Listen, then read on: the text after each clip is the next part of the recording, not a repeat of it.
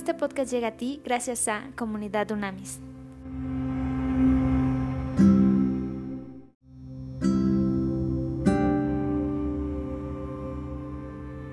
Trascendente día, vamos hoy a terminar el estudio de la, carta del apóstol Pablo a su discípulo Tito. Hoy vamos a estudiar el capítulo 3 y las conclusiones de toda la carta. A ver, entonces empezamos. El versículo número 1 se intitula Justificados por gracia.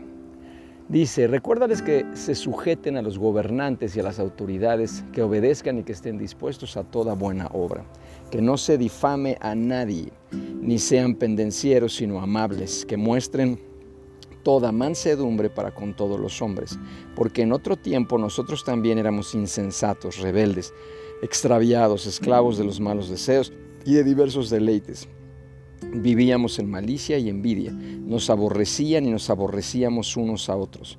Pero cuando se manifestó la bondad de Dios, nuestro Salvador, y su amor para con los hombres, nos salvó, y no por obras de justicia que nosotros hubiéramos hecho, sino por su misericordia, por el lavamiento de la regeneración y por la renovación en el Espíritu Santo, el cual derramó en nosotros abundantemente por Jesucristo nuestro Salvador, para que al ser justificados por su gracia, viniéramos a ser herederos conforme a la esperanza, a la esperanza de la vida eterna. Bien, somos coherederos en Cristo. Esta es, la, esta es palabra fiel y en esto quiero que insistas con firmeza, para que los que creen en Dios procuren ocuparse en las buenas obras. Así es, así es, perfecto estas cosas son buenas y útiles a los hombres, pero evita las cuestiones necias, las genealogías, las contenciones y las discusiones acerca de la ley, porque son vanas y, son, y no son de provecho. Fíjate nada más, el apóstol Pablo, ¿no? educado a los pies de Gamaliel, un fariseo de fariseos, y fíjate qué interesantes conceptos está manejando en este momento. Al que cause divisiones, deséchalo, tum, duro y a la cabeza. Después de una y otra amonestación. Interesante, ¿eh? Pues sabrás que tal persona se ha pervertido y peca y su propio juicio lo condena. Fíjate lo importante que implica la división en un equipo de trabajo, en una estructura, en una organización. Dice una, dos amonestaciones, tres, pero si no, ya lo vamos a extrañar. Es interesante, es contundente. El apóstol Pablo siente es muy firme y contundente. En el 12 se intitula Instrucciones personales. Cuando te, envíe a Artemas o a Tíquico, apresúrate a reunirte conmigo en Nicópolis, porque he decidido pasar allí el invierno. Apresúrate también a poner en camino a Cenas, el intérprete de la ley, y a Apolos, y ayúdalos para que nada les falte, y que aprendan también los nuestros a ocuparse en las buenas obras para los casos de necesidad, para que no se queden sin dar fruto. Amén. Fíjate, estar listo siempre para apoyar a quien a quien tenga necesidad. ¿Dónde? En el momento que lo necesite. ¿Cuándo? Cuando sea el momento exacto que Dios está dando, porque si no, no hay fruto. El 15, salutaciones y bendición final. Todos los que están conmigo te saludan. Saluda a los que nos aman en la fe. Que la gracia sea con todos ustedes. Amén. Amén y amén. A ver, entonces vamos a ver rápidamente, vamos a ver, vamos a hacer ya las conclusiones en el número, en el número 3, el capítulo número 3 de Tito. Entonces, a ver, vamos a ver. En primer lugar, es interesante, es una, es una, carta, es una carta pequeña, corta, de instrucciones, claramente como lo dijimos en instrucción, pero en la introducción, pero hay muchas cosas que se pueden rescatar, ¿ok? Vamos a empezar a ver, a ver entonces las conclusiones generales de esta carta, ¿ok? Habla clarísimo de que las hijas y los hijos, tú y yo, como hijas e hijos de Dios, somos ciudadanos del cielo. Es clarísimo, o sea, nuestra ciudadanía no está aquí en la tierra, está en el cielo. Sin embargo, también debemos cumplir con nuestras obligaciones hacia las autoridades civiles. Eso es importantísimo, o sea, no podemos romper las leyes de la, ciudad donde estamos, del país donde estamos, no podemos ser desobligados, porque si no, obviamente eso implicaría que no somos una nueva criatura, que no estamos renovados, que no hemos tenido un encuentro personal con Dios y que transforma por completo nuestras vidas. ¿Ok? Y entonces es muy importante que nosotros también tenemos obligaciones celestiales, pero también tenemos obligaciones eh, terrenales, con nuestros conciudadanos, okay, que esto es muy importante, como buenos vecinos en la comunidad y evidentemente con nuestra familia, eso es importantísimo, pero esto lo comento porque muchas veces se malinterpreta y entonces de repente la gente se quiere aislar arriba en una montaña y se quieren quedar ahí. No, no, no, a eso no nos llamó el Señor en absoluto, ¿ok? Entonces, en el del 3 al 7 que menciona, es muy importante teológicamente, hace varias menciones. O sea, él, claramente está haciendo mucho énfasis, Pablo, siempre en la conducta personal de las y los líderes y de las hijas y los hijos de Dios. Entonces, él aquí fundamenta que debemos observar una conducta apropiada en relación al mundo exterior, no solo hacia adentro. Amo a las hermanas y los hermanos, pero es un hijo de no sé qué, o una hija de no sé cuánto eh, en relación a la gente y como el vecino nadie lo soporta, o es cochino, en fin, no puede ser, tenemos que ser coherentes coherentes e íntegros hacia adentro y hacia afuera de nuestra estructura como iglesia, ¿ok? Y él aquí da dos motivos muy interesantes. El primero es, recordemos nuestra conducta pasada y hubo una conversión. No podemos ser iguales que el mundo, ni podemos ser iguales a lo que éramos antes nosotros. Y segunda razón que da muy importante es el amor, la bondad, la misericordia y el favor de Dios es el que nos permite tener un cambio radical en nuestra forma de pensar, nuestra forma de hablar, nuestra forma de sentir, nuestra forma de actuar y de pensar. Después es muy importante en el 4 cuando dice que Dios tuvo un amor especial para nosotros. Eh, se describe usando un término griego, ¿ok? Que es filantropía. Que esto es hermoso y eso significa, es, lo que plantea ahí Pablo, es que la dádiva de, su Hijo, Cristo, es la mayor demostración de amor exactamente parte de Dios para la humanidad, porque filantropía es amor a la humanidad y él plantea pues que Dios es el mayor filántropo que hay en el universo completo. Entonces, en el 5 cuando habla de salvación hay una doble vía, que lo manejan mucho en las cartas Pablo. Por el lavamiento, la regeneración, esto puede ser una referencia al bautismo, y aquí hay que profundizar en Hechos 2.38, ¿okay? donde Pedro describe cómo tiene lugar la conversión e iniciación en la nueva fe, en la nueva criatura, como hijas e hijos de Dios en la fe cristiana, o a la limpieza del creyente de la culpa del pecado, cumplida también por la regeneración, ¿ok? Y una segunda vía es la renovación en el Espíritu Santo. Y aquí claramente alude al papel que tiene el Espíritu de Dios al propiciar un nuevo nacimiento. Somos unas nuevas personas, somos unas nuevas criaturas en nosotros como creyentes y nos concede vida eterna y también nos, nos faculta, nos empodera para ser diferentes en esta maravillosa vida y este mundo que nos ha dado y que nos ha entregado el Señor. Qué duro y qué fuerte es hablar contra las divisiones. Está cañón.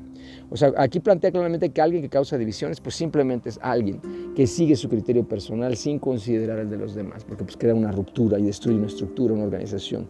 Y aquí es muy duro, ¿no? Porque es, es, es, es alguien que obstinadamente se aferra a su opinión personal caprichosa y obviamente amenaza y destruye muchas veces la unidad de la estructura, en este caso de la iglesia primitiva. Entonces dice claramente, corrígelo, una o dos veces, si no, bye, adiós, te vamos a extrañar. Entonces ahí es duro y es interesante esto. Y por último menciona otra vez personas Cenas nunca lo habíamos escuchado en otra, en otra carta, no está en ninguna otra carta. Cuando habla de que es intérprete de ley, obviamente debe ser un jurista secular o un rabino, ya, ya converso.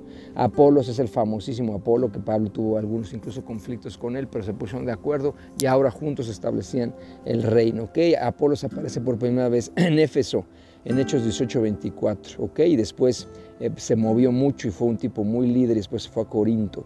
Y ahí lo puedes ver claramente en 1 Corintios 1, 12, 3, 4, 6, ¿ok?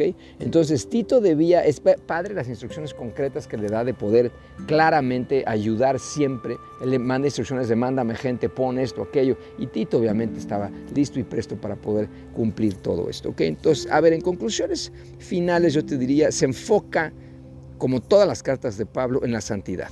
O sea, que, que, por la gracia de Dios, el favor de Dios, la santidad es posible y que debe haber un cambio visible, visible, evidente, no solo interno, evidente también en nuestro trato a las personas, nuestro relacionamiento, nuestro nivel de responsabilidad, compromiso, en fin. Habla muchísimo de dominio propio, Pablo, dominio propio y eso nos falta mucho y debemos pedirle al Espíritu de Dios que por gracia, a favor, nos dé dominio propio y de esa manera podemos realmente ser un ejemplo a muchas personas y ser diferentes a como éramos antes de estar en Cristo. ¿Ok? Habla muchísimo de hacer buenas obras, eso me gusta, habla todo el tiempo haz buenas obras, haz el bien, haz buenas obras. Habla muy claramente de manera contundente de que debemos aprender a decir no. O sea, no, no voy a hacer esto, ¿ok? No voy a caer en esto. Es importante y eso implica dominio propio, ¿ok? Eh, es muy importante eh, también estar siempre pendientes de la estructura donde servimos, ya sea nuestra familia, nuestra empresa, nuestro trabajo, nuestra iglesia, nuestra comunidad, estar pendientes a que no haya divisiones, a fomentar la unidad, fomentar la paz. Me gusta muchísimo el enfoque que tiene cuando habla de líderes, de líderes de, la iglesia primitiva, de que no estamos llamados a, hacerlo solos. Siempre está, él mismo trabajaba en equipo y él mismo fomentaba el equipo. debemos incorporar otras hijas, hijos de Dios, y debemos formarlos, prepararlos. Y la primera obligación que tenemos como hijas, hijos de Dios es enseñar a quienes nos rodean, a, contribuir a que sean mejores. ¿ok? Es muy importante, esto es importantísimo. Y lo más contundente para mí el apóstol Pablo es que nos pide ser ejemplo para los demás, pero Él también es ejemplo. Y cuántas veces dice, así como lo hago yo, así como hablo yo, así como me has visto hacerlo. O sea, es clarísimo que debemos de, no, no es de palabras ni nada más enseñanza, es importantísimo también ser un ejemplo de vida a las personas y sobre todo a los más jóvenes para que puedan tener eh, obviamente eh, eh, puntos de referencia en los cuales, por ejemplo, de matrimonios, de, términos de trabajo. Es importante cómo todo el tiempo está enfocándose en generar una estructura, en toda casa, eh, estudio, eh, ya estructura, ya de... Acuérdate que las iglesias como tal, como asambleas, como congregaciones, nacieron mucho tiempo después, 200 años después. O sea, la, iglesia primitiva trabajaba específicamente adentro de casas y luego se tuvieron que esconder. Entonces era interesante, ¿ok? Y vivían en comunidad muchos de ellos. Entonces, pero siempre en cada una de esas decía, designa ancianos, designa líderes. Ya vimos todas las características que tienen los líderes, ¿ok? Debemos ser muy claros, en esta carta se nos invita a enseñar, a enseñar, a enseñar, a enseñar la palabra, a enseñar el autodominio, a ser líderes, ¿ok? Que esto es importantísimo. Y algo fundamental es no ser rebeldes, echar fuera la rebeldía, incluso con las autoridades eh, eh, terrenales y también con las leyes terrenales, ¿ok? Es decir, vivir una vida íntegra, en paz, ayudar siempre, siempre cuando se tenga oportunidad y cuando no se tenga oportunidad, ayudar también.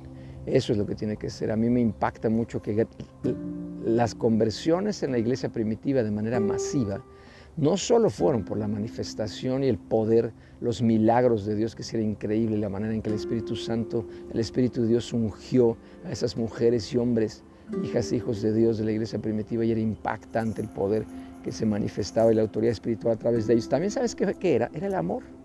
Era el amor. Yo he leído muchísimos libros de historia, muchísimos testimonios de cartas eh, romanas griegas en donde en ese mundo, en esa época, en donde les impactaba, o sea, les volaba la tapa de la cabeza y les confrontaba cómo los cristianos, que, que, que que se empiezan a llamar ahí eh, precisamente en Antioquia, desde la estructura del apóstol Pablo, cómo se movían, pero, eh, o sea, e, es, este nuevo camino que le llamaban al principio, le llamaban camino. Eh, era un amor increíble que se tenían unos a otros, incluso al nivel de sacrificarse por la vida de otro. O sea, dar la vida por otro. Era impactante, impresionante. Y eso a mí me gusta mucho. Las conversiones masivas se dieron por esos, muchas cosas, pero esos dos grandes elementos. el poder, la autoridad de Dios manifestada en la vida diaria a través de milagros y el amor inconmensurable, el ágape, el amor ágape incondicional hacia hermanas y hermanos, incluso algunos hasta la muerte, como el mismo Jesús. Entonces esto, esto, esto hay que aprenderlo. Padre, te damos gracias, gracias Muchas gracias por esta carta, Señor. Gracias porque nos queda muy claro, muy claro. Ayúdanos, te pedimos, clamamos en este momento que nos ayudes a dejar, cambiar, a ya desechar de nuestras vidas toda mentira, todo paradigma que no alcanza, todo pecado, toda acción, palabra, pensamiento que te deshonra. Ayúdanos a enfocarnos en ti, Señor. Nos vaciamos en este momento por completo para que tú, Cristo, crezcas en nosotros. Espíritu de Dios, te pedimos que nos guíes, que nos des sabiduría, que, que, literalmente hagas, hagas, una escultura de nuestros rasgos de carácter en tus manos, Espíritu de Dios. Ayúdanos, ayúdanos, facultanos, empodéranos a cada día ser mejores, a cada día parecernos más a lo que Dios creó en el inicio de los tiempos, a seguir el camino que Cristo marcó en esta tierra, a no solo hablar y enseñar, sino a vivir conforme a principios y valores bíblicos, Señor. Te lo pedimos, es importantísimo hoy que tú nos levantes como líderes de verdad para poder ser un ejemplo a millones, miles de millones de personas que hoy están perdidas y que no tienen ni idea, que no tienen fe, no tienen esperanza. Que nos ayudes a ser ese, símbolo que muestre tu gloria, ese faro en tierra firme, en roca que eres tú, Cristo, al que podamos guiar a millones de personas hacia ti. Ayúdanos a ser esa nueva persona, esa nueva criatura, esa nueva hijo de Dios, esa nueva hija de Dios, que, que sea evidente, evidente, visible, que sea explícita la forma en la que tú nos has transformado por completo, Señor. Te damos gracias y en tu nombre, Cristo, pedimos esto sabiendo que hecho está. Amén, amén.